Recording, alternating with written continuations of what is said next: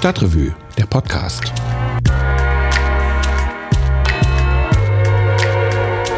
Hallo, herzlich willkommen im Jahr 2020 und damit auch herzlich willkommen zur ersten Ausgabe des Stadtrevue Podcasts. Also, noch ein Podcast. Braucht den die Welt wirklich? Und ich denke, die Welt braucht vielleicht wirklich nicht noch einen Podcast. Aber Podcasts für Köln, davon gibt es tatsächlich nicht so viele. Also haben wir in der Stadtrevue gedacht, einmal im Monat nehmen wir uns etwas Zeit, um über Politik, Soziales und Kultur in Köln zu reden. So wie wir das auch in der Stadtrevue selbst machen, dem unabhängigen Monatsmagazin. Wir, das sind ich und meine Kollegen aus der Stadtrevue-Redaktion. Mein Name ist Christian Wertschulte. Ich bin Redakteur für Politik und Literatur. Und weil dieser erste Stadtrevue-Podcast jetzt im neuen Jahrzehnt erscheint, haben wir gedacht, wir schauen erstmal auf das letzte Jahrzehnt zurück. Wie waren also die Zehnerjahre in Köln? Und dafür begrüße ich ganz herzlich meine Kolleginnen und Kollegen aus der Politikredaktion. Hallo alle zusammen. Hallo. Hallo. Hallo. Dann möchtet ihr euch mal vorstellen vielleicht? Mein Name ist Anja Albert, ich bin Politikredakteurin bei der Stadtrevue und betreue besonders gerne Themen aus den Bereichen Bildungs- und Sozialpolitik. Äh, mein Name ist Anna Meyer, ich bin ähm, auch Politikredakteurin und ähm, habe da eigentlich keinen speziellen Schwerpunkt. Mein Name ist Bernd Wilberg, ich bin auch Politikredakteur.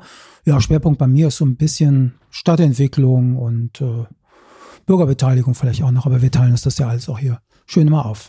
Wir haben im neuen Heft so eine große Chronik, acht Seiten, über die Zehnerjahre in Köln. Und wenn ihr so zurückdenkt an die letzten zehn Jahre in dieser wunderschönen Stadt, was ist denn da so für euch das prägendste Ereignis?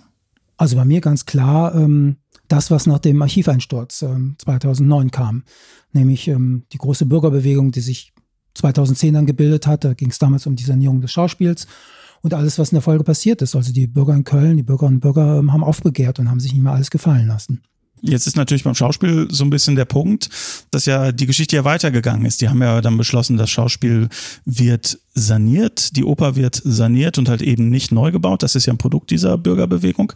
Aber dann kam jetzt auch raus, das war vielleicht gar nicht so eine gute Entscheidung, oder? Weil es ist ja jetzt doch alles sehr teuer geworden. Da sagen natürlich diejenigen, die damals ähm, für die Sanierung des Schauspielhauses waren, die Oper sollte nie abgerissen werden, aber es ging um das Schauspielhaus. Die sagen natürlich, naja, das ist ein Ver einfach äh, Murks bei der Stadt und bei der Verwaltung gewesen. Man hätte es besser planen sollen. Und äh, das scheint ja dann auch der Fall zu sein, wenn wir jetzt schon weiter sind äh, bei den Kostenexplosionen als die Elbphilharmonie in Hamburg. Würdest du sagen, jetzt so im Nachhinein, das war eine positive Bewegung oder denkst du irgendwie, das ist vielleicht, sind die doch so ein bisschen übers Ziel hinausgeschossen oder hatten vom Thema nicht so viel Ahnung? Na, ich glaube schon, dass die Ahnung hatten. Es sind ja bis heute viele Leute dabei, die sich auch wirklich sehr gut auskennen und auch die Arbeit der Verwaltung und der Politik sehr gut verfolgen. Ähm, ich war mir damals nicht ganz sicher, ob das die richtige Entscheidung war, aber ich von heute aus betrachtet denke ich schon. Insgesamt finde ich, ist es ein positiver Aspekt, dass sich mehr Bürgerinnen und Bürger ähm, da einbringen. Ähm, aber man kann natürlich nicht alles gut finden, weil es natürlich auch immer eine politische Agenda dahinter gibt. Und äh, da muss man von Fall zu Fall gucken. Was ich gut finde, dass die Stadt das Thema jetzt ernster nimmt und noch ein Büro eingerichtet hat, wo das dann auch unterstützt werden soll. Und äh, das, denke ich, ist schon positiv. Für mich gehört die Schulmisere zu einem der prägendsten Themen in den letzten zehn Jahren. Ähm, die Situation vor zehn Jahren war miserabel. Die Situation ist auch heute noch miserabel. Der Sanierungsstau ist immens. Es gibt Schulen, da fallen Steine aus den Wänden, die dann auf Schüler treffen. Es gibt Schulen, da nisten Vögel in Zwischendecken und deren Kot macht die Kinder krank. Die Schule wird zwangsgeschlossen. Es gibt Schüler, die gehen nicht im Sommer auch bei 40 Grad auf Toiletten, weil sie nicht auf die Toiletten gehen möchten, weil die einfach nur eklig sind.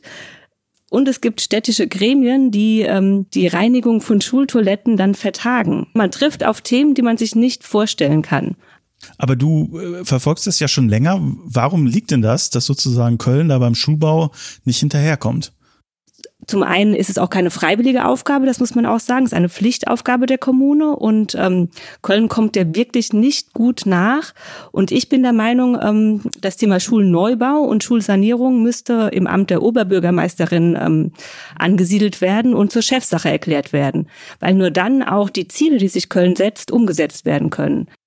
Interessant finde ich, was äh, auf dem Ebertplatz passiert ist. Ähm, da war ja ähm, am 14. Oktober 2018 ähm, ein Mord passiert und danach hieß es wieder, ähm, also eigentlich zum zweiten Mal in kurzer Zeit, dass Köln ja kein Ort sei, an dem man sicher leben könne.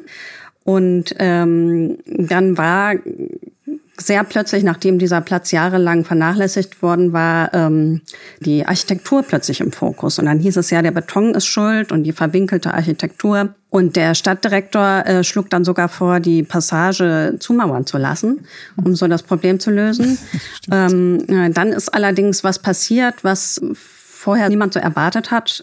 Ähm, und zwar lag das daran, dass die Anwohner und auch die Künstler und Galeristen, die da unten in der Passage sich angesiedelt hatten, äh, dass sie sich sehr für den Platz eingesetzt hatten. Daraufhin hat die Stadt sich auch wieder für den Platz engagiert haben den Brunnen wieder in Stand gesetzt. Und ich finde, was seitdem an, auf dem Platz passiert ist, finde ich ganz bemerkenswert. Also der ist wirklich, äh, hat sich tatsächlich sehr verändert. Und ähm, ja, ich finde, das könnte ein Modell sein auch für andere Orte in, in der Stadt. Ähm, denn man sagt ja immer, okay, am Ebertplatz passiert jetzt ganz viel, aber am Wiener Platz in Mülheim, wo es ja ähnliche Probleme gibt, äh, da passiert gar nichts. Und ja, da könnte man ein bisschen nach dem Ebertplatz gucken. Christian, jetzt äh, fragen wir mal zurück, was ist dein wichtigstes Thema gewesen?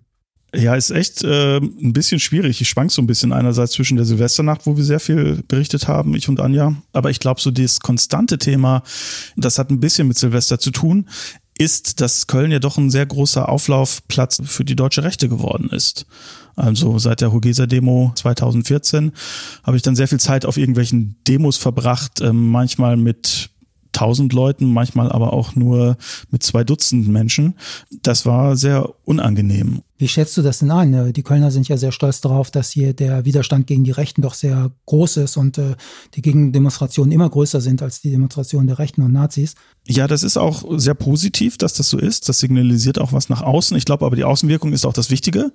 Denn ähm, es gab ja jetzt eine neue Polizeistatistik, woraus kam, dass sich eigentlich die rechtsextremen Straftaten verdoppelt haben in den letzten zehn Jahren. Das hat natürlich auch viel damit zu tun, dass es die großen Demos hier gab. Ähm, Andererseits muss ich gestehen, das ist wirklich vielleicht was, wo man auch nicht in jeder Stadt drauf bauen kann. Also in Dresden oder in anderen ähm, ostdeutschen Städten ist es, glaube ich, sehr viel schwieriger, die Zivilbevölkerung so stark zu mobilisieren, dass sie auch wirklich im Alltag dafür sorgt, dass die Rechtsextremen sich keinen Raum hinnehmen können. Und das funktioniert ja doch ganz gut. Denn ähm, gut, es gibt eine Hooligan-Kneipe, es gibt die Zollstocker Nazi-Clique, es gibt eine kleine identitäre Clique. Aber eigentlich haben wir in Köln kein großes Nazi-Problem. Viele dieser Dinge, über die wir hier geredet haben, werden uns auch in den 20er Jahren noch begleiten.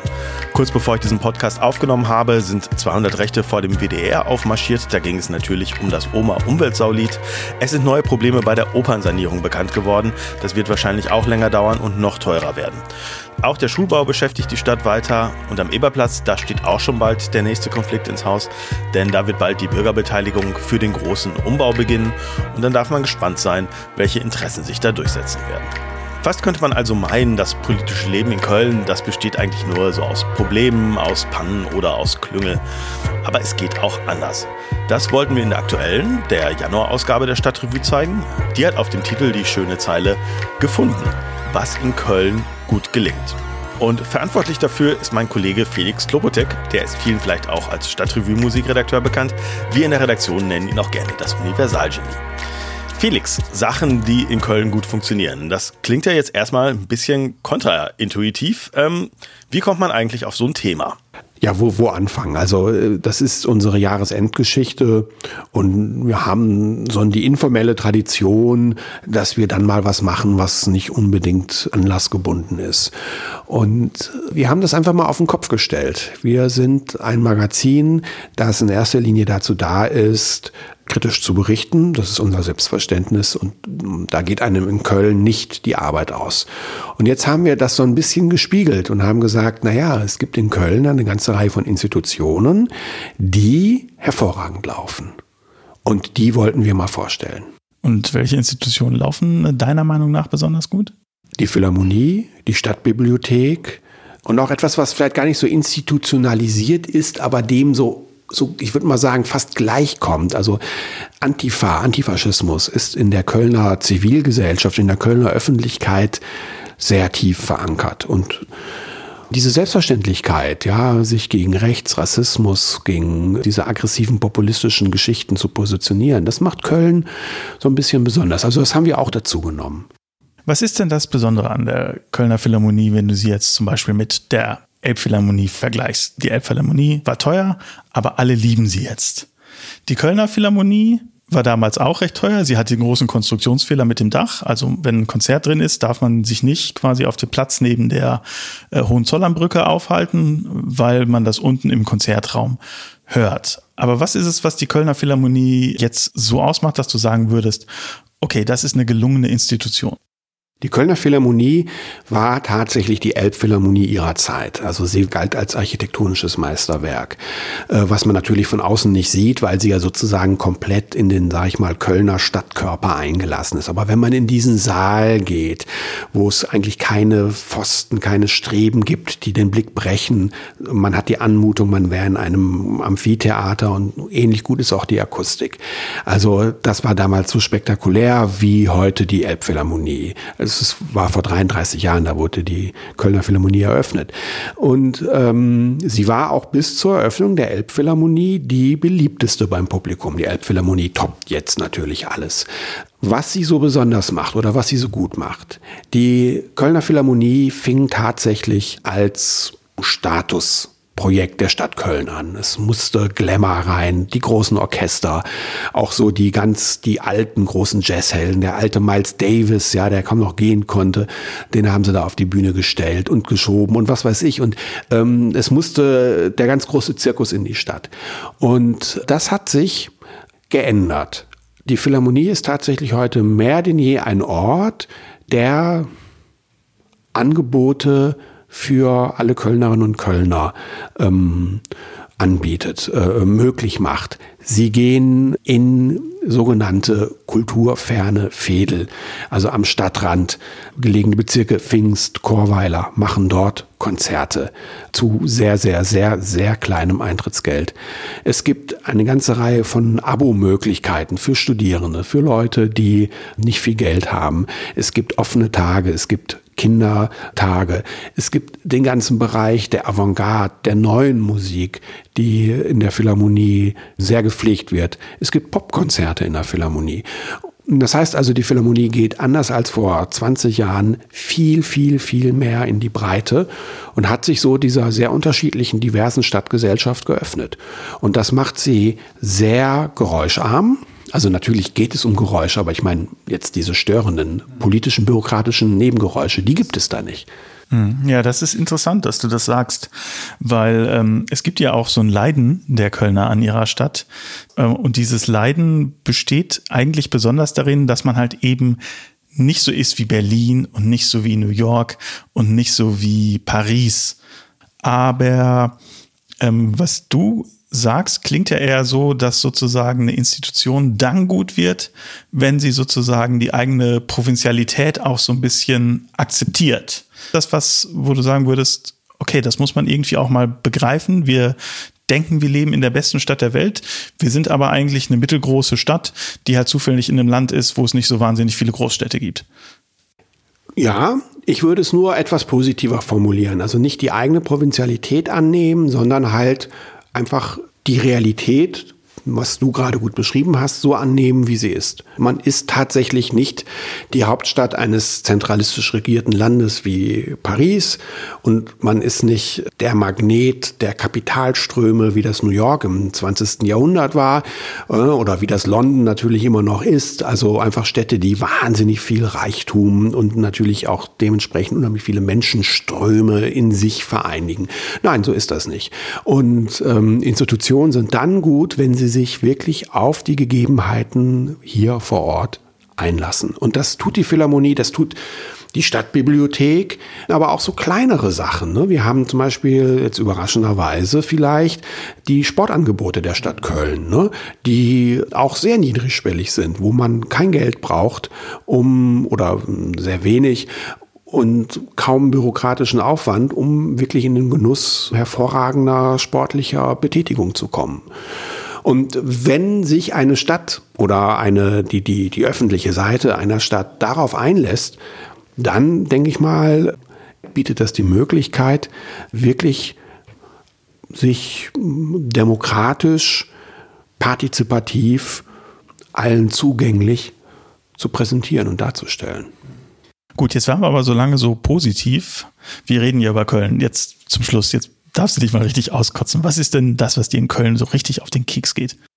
Naja, im Grunde genommen genau das Gegenteil. Also die andere Seite von dem, was ich gesagt habe. Denn es ist natürlich nicht so, dass sich die Stadt so darauf einlässt. Ich glaube, dass das Auseinanderklaffen von dem Anspruch, von dem Selbstbild, dass man ja eigentlich in einer Liga mit Paris oder London spielen würde und dann der Realität, dass es unüberbrückbar auseinanderklafft. Ne? Und das drückt sich natürlich in erster Linie in der schlechten Infrastruktur aus. Es drückt sich in dem Chaos aus rund um die Opernsanierung und, und Theatersanierung. Und es reicht natürlich bis hinunter ans Lebensnotwendige, dass die Stadt naja, zehn Jahre eine drohende Wohnungsnot ignoriert hat. Ne? Und das, da steuert man jetzt seit einigen Jahren gegen, aber das war in den Nullerjahren und so überließ man den Wohnungsbau komplett den sogenannten Kräften des freien Marktes. Und schon damals gab es viele kritische Stimmen und sagten, nein, Köln steuert auf eine Wohnungsknappheit zu. Und die ist jetzt da. Also natürlich sehr, sehr viel läuft in Köln wirklich schlecht und wir haben uns einige Leuchttürme ausgesucht und in dem Sinne üben wir natürlich Kritik, indem wir halt sagen, naja, wir mussten halt auch wirklich ein bisschen suchen, bis wir das, was in Köln gut läuft, gefunden haben. Prima. Und was genau in Köln gut läuft, da steht in der aktuellen Stadtrevue. Die gibt es überall am Bötchen zu kaufen und als E-Paper auf unserer Homepage stadtrevue.de und bedanke mich ganz herzlich bei Felix. Ja, vielen Dank für die Fragen. Einer der Texte, die mich beim Durchblättern der aktuellen Stadtrevue am meisten überrascht haben, der steht im Theaterteil. Da geht es um den Klimawandel und wie sich Theater darauf einstellen. Ich persönlich hatte überhaupt keine Ahnung von dem Thema. Jetzt, dank dieses Textes, bin ich ein bisschen schlauer. Und dafür verantwortlich ist Philippa Schindler, das ist unsere Theaterredakteurin. Die ist jetzt bei mir. Hallo Philippa. Hallo. Der Grund, warum du jetzt hier sitzt, ist äh, ein Artikel, den du im Januarheft für die Stadtrevue geschrieben hast, im Theaterteil. Da geht's um Klimawandel und Theater. Und ähm, ich finde das total interessant. Ich war aber auch ein bisschen überrascht, weil ich immer gedacht habe, Theater, da ist doch Klimawandel vielleicht gar nicht so ein riesiges Thema, weil so viel Ressourcen kann das doch gar nicht verbrauchen. Ich fange ein bisschen weiter vorne an. Bei meiner Recherche ist mir aufgefallen, dass es sehr viele Stücke gibt in den Theaterhäusern, die sich mit dem Klimawandel politisch beschäftigen und dass da die Aussage in den Stücken immer ist, wir müssen was gemeinsam verändern und wir müssen den Klimawandel aufhalten und dagegen kämpfen und so weiter. Aber dass an den Häusern selbst recht wenig passiert, wenn es um die klimafreundliche Umsetzung geht. Und wenn man sich das genauer anschaut, dann ist es schon so, dass viele Theaterhäuser einen hohen CO2-Ausstoß haben. Das liegt ähm, zum Beispiel auch daran, dass es häufig marode Gebäude sind, die eigentlich dringend saniert werden müssten. Und ähm, natürlich gibt es in den Theaterhäusern auch viel Technik, die äh, immer benutzt wird. Also sei es zum Beispiel die Bühnenbeleuchtung, die Beheizung der Räume und so weiter. Und da ist es eben, finde ich, auch wichtig, wenn man sich schon politisch inhaltlich mit dem Thema beschäftigt, dann auch sozusagen vor der eigenen Haustür zu kehren und mal zu gucken, was können wir eigentlich als Theater oder Oper als Bühne dafür tun, um klimafreundlicher mit Ressourcen umzugehen. Jetzt hast du ja gerade schon gesagt, politisch wird das immer angesprochen auf der Bühne. Wie genau passiert denn das im Theater eigentlich? Ähm, Ästhetik ist dann auf einmal das Wirtschaftssystem schuld oder wird halt an den äh, moralischen Konsumenten appelliert? Was ist da nach deiner Beobachtung die dominante Form? Also was auffällt, ist äh, schon, dass es so ein wir und die anderen Narrativ gibt. Das Theater, also die Menschen auf der Bühne, aber auch die Menschen vor der Bühne, das Publikum, das sind eigentlich in den Stücken diejenigen, die auf der guten und richtigen Seite stehen.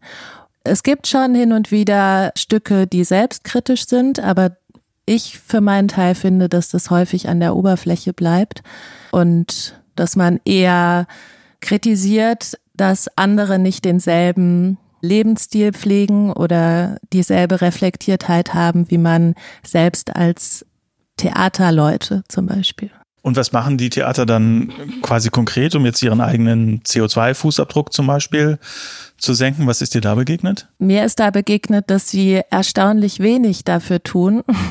Also es gab zum Beispiel 2015 schon eine Umfrage von der Zeitschrift Die Deutsche Bühne. Die haben 150 Theaterhäuser angeschrieben ähm, mit einem Fragebogen, in dem abgefragt wurde, was die Häuser machen, um klimafreundlicher mit Ressourcen umzugehen. 35 haben geantwortet. Das Berliner Ensemble hat zum Beispiel in seiner Antwort geschrieben, dass sich viele Mitarbeiter und Mitarbeiterinnen ähm, von Bio-Lebensmitteln ernähren würden. Nee, jawohl. Wahnsinn. Es ist wirklich erstaunlich, wie wenig das angekommen ist bislang. Es gibt gerade ein großes Umdenken, aber so richtig angekommen ist es noch nicht. Und ähm, ein Problem, das da auch häufig thematisiert wird, ist, dass Leute, die ja auf der Bühne arbeiten, sei es jetzt im Tanz, im Theater, in der Oper, dass die eben auch sehr viel reisen müssen, zum Beispiel zu irgendwelchen Gastauftritten oder auch zu Konferenzen oder Netzwerktreffen. Und dass da gerade viel darüber diskutiert wird, wie man das einschränken kann. Okay, ja, das hat man gar nicht äh, so auf dem Schirm, wenn man aufs Theater schaut. Man denkt immer, die Leute sind dann für eine Saison quasi hier im Stadttheater, am Kölner Schauspiel. Und äh, das war es dann auch. Aber klar, dass man dann viel durch die Gegend fährt, das, äh, äh, das ist mir auch nicht bewusst. Und dass es auch notwendig ist für den Job tatsächlich, weil man ja auch viel reisen muss, um überhaupt äh, einigermaßen Geld zu verdienen als Schauspieler vermutlich, oder? Ja, das ist so die Frage, ob es wirklich immer notwendig ist.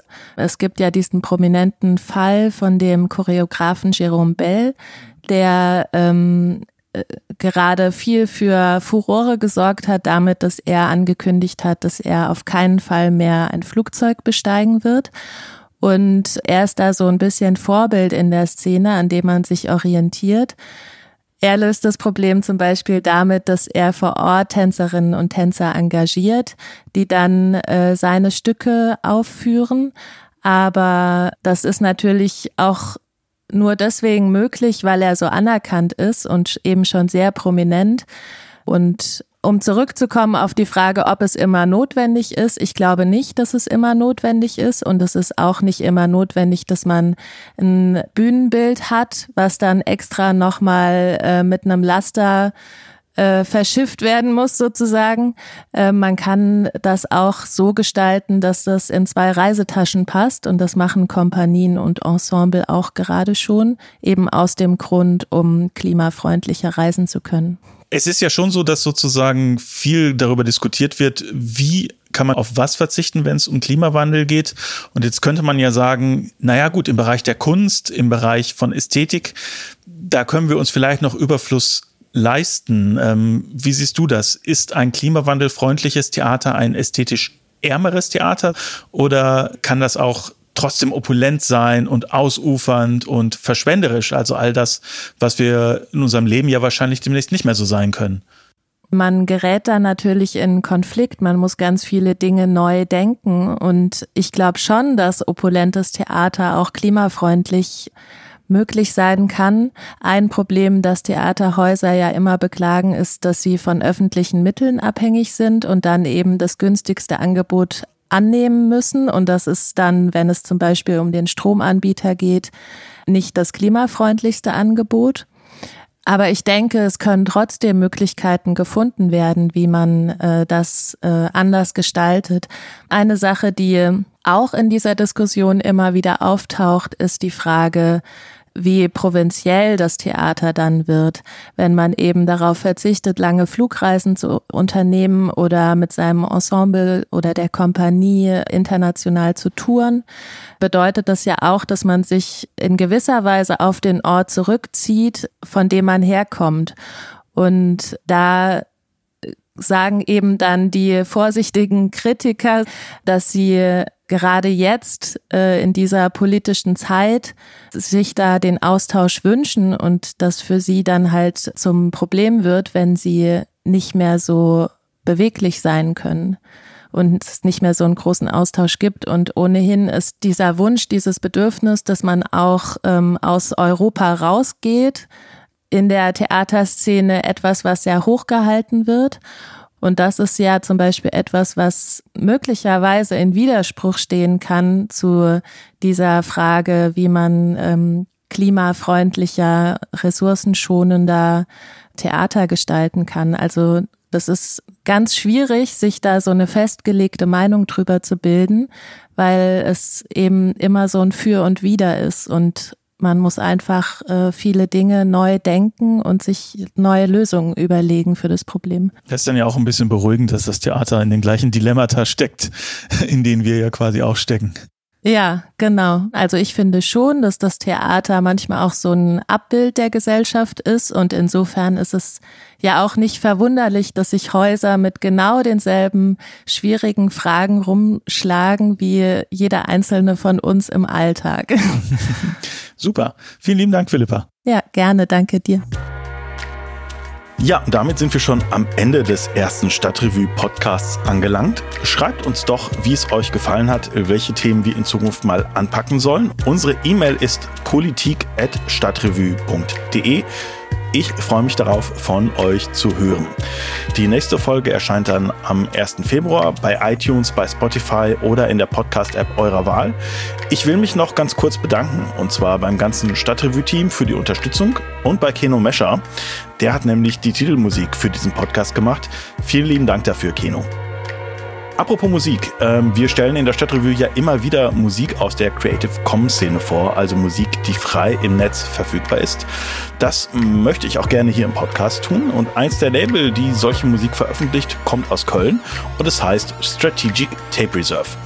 Wie der Name schon verrät, veröffentlicht Strategic Tape Reserve Musik auf Kassette und halt im Internet. Meistens ist das elektronische Musik, zum Beispiel vom Kölner Künstler Tuesday Night Machines. Der hat einen Campingurlaub gemacht und hatte da so einen kleinen Sampler dabei, auf dem er Beats gebaut hat. Beats wie diesen hier, 10.000 Miles to Ötztal heißt er. Damit sage ich Tschüss, bis nächsten Monat.